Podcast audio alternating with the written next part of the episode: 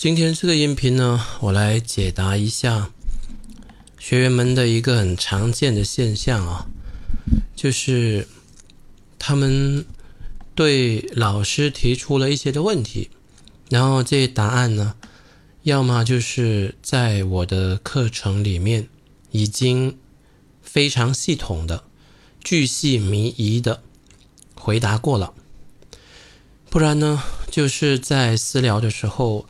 我已经为他把他的这个个人的语境的情况呢，给指点的非常的清楚，或者呢，同样的这一类问题，我在群里面呢，已经根据这种的问题的共性，做过一番非常深入的一个讲解。好，这就是我今天这个音频要讲的一个前提，就是。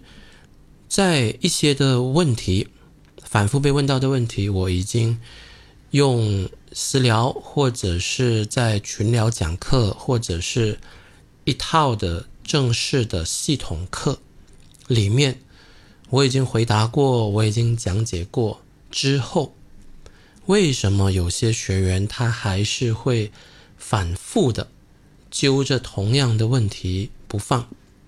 为什么还是会反复拿那个问题来问？那我今天，呃，我就针对这一个现象呢来讲解一下。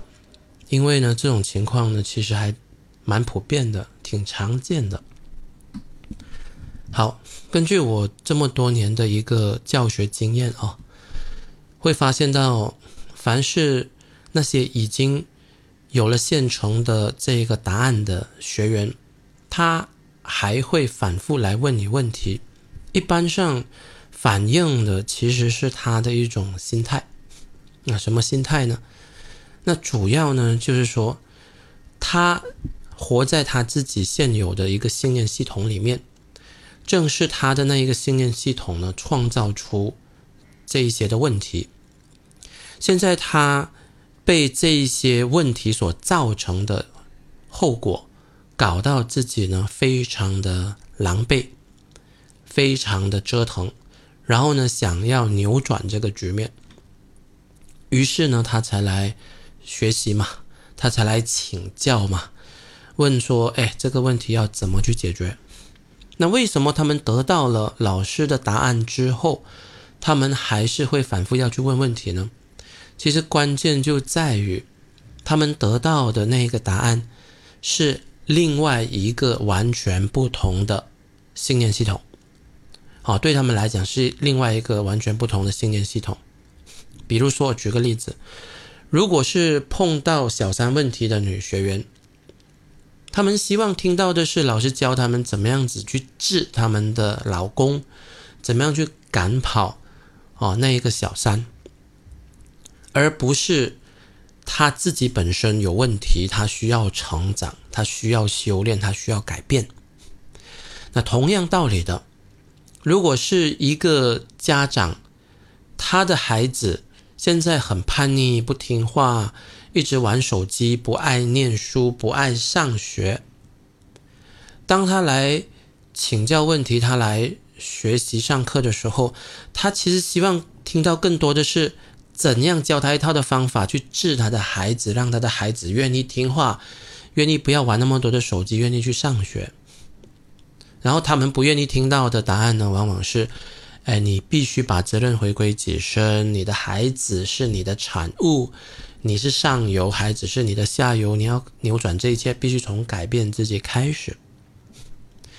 所以在这么多年的教学经验当中，我发现到其实。人们之所以对同样的问题一问再问，最主要就是他希望能够保有他现有的这个信念系统。这个一开始就导致了问题产生的信念系统。OK，在不改变、在不换掉这套信念系统的情况之下，你教他一套的解决方案，他们有这样子的一种心态。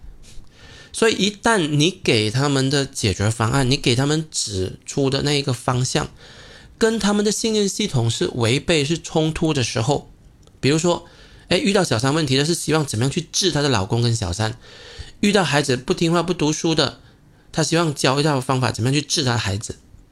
在他们信念系统里面，他们是不愿意接受、不喜欢接受说：“哎，问题出在我的身上，我必须改，我必须变，否则这个情况不会自己变得更好。”因为我教的这一套东西跟他们的信念系统是冲突的，他们不愿意接受，所以他们就一问再问。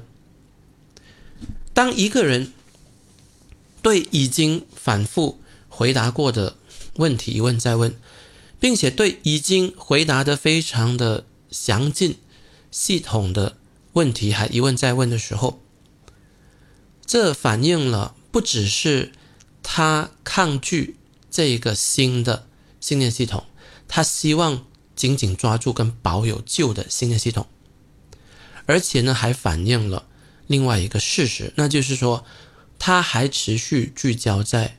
问题本身，而不是聚焦在解决问题。那有什么分别呢？这个分别就大了去了。聚焦在问题本身，只会让这个问题延续得更久，甚至进一步恶化。聚焦在解决问题的话，那是完全不同的一个方向。聚焦问题本身是一种频率，聚焦解决问题是另外一种的频率。而一个聚焦。问题本身的人，他是不可能去解决问题的，因为他聚焦在问题本身，他会有很多的负面情绪，他会抗拒啦、忧心啦、烦躁啦、恐惧啦，然后呢，在这种负能量的磁场之下，他会延续这个问题，甚至加重这个问题。而一旦一个人他是聚焦在解决问题的话，他想的东西，他做的事。完全是不同的。比如说，最明显的一个分别是什么呢？聚焦在问题本身的人，他会聚焦在别人的行为、别人的错。比如说，哎呀，我的丈夫背叛了我，他以前还海誓山盟哈，说海枯石烂只爱我一个人，结果呢，婚后不到几年去找小三了。OK 啊，那个小三真的是狐狸精啊！天底下这么多男人不爱，偏偏去爱我的老公。对吧？好，他聚焦在老公的行为，他聚焦在小三的行为。那如果是家长的话呢？他聚焦在什么呢？他聚焦在孩子，孩子不听话，孩子不读书，孩子爱玩手机。然后呢，还有就是老师不懂得教啊，然后呢，老师伤了孩子的自尊心，导致孩子厌学了。所以，只要孩子。不自觉改变，只要那个老师没有被换掉，那这个问题，他们相信就不能够被解决。所以聚焦在问题本身的人，他会把他的焦点都放在别人的行为，而他对别人的行为他是控制不了的，所以他充满了无力感。哦，因为别人的行为由不了他，不是他说了算嘛。而聚焦在解决问题的话，他的焦点会放在。谁的身上呢？啊，他会把责任回归己身，他就不再去不再去聚焦说这个小三怎么样，这个老公怎么样，这个孩子怎么样，而是说我我怎么样，我今天有没有照老师所教的念念微调，感觉见好？我有没有把责任回归己身？我没有今天开始去感赏。我的丈夫的好，去感想我孩子过去曾经听话的时光，我有没有去舒缓我对他们的这些抗拒的想法？一旦一个人他把自己切换到解决问题，第一个特点是他不会把焦点放在别人的身上，而是放在自己的身上。第二，他会把焦点放在做练习。而不是问问题，因为一个人当他确信说，哎，这样子做能够解决问题，那他想要快点解决问题，他会怎么样？他会让自己融入练习当中，啊，天天都去练习。那有一本书写的非常不错的啊，可以去看一下，叫做《刻意练习》哦，继续找来看。那有很多的原理呢是相通的，所以。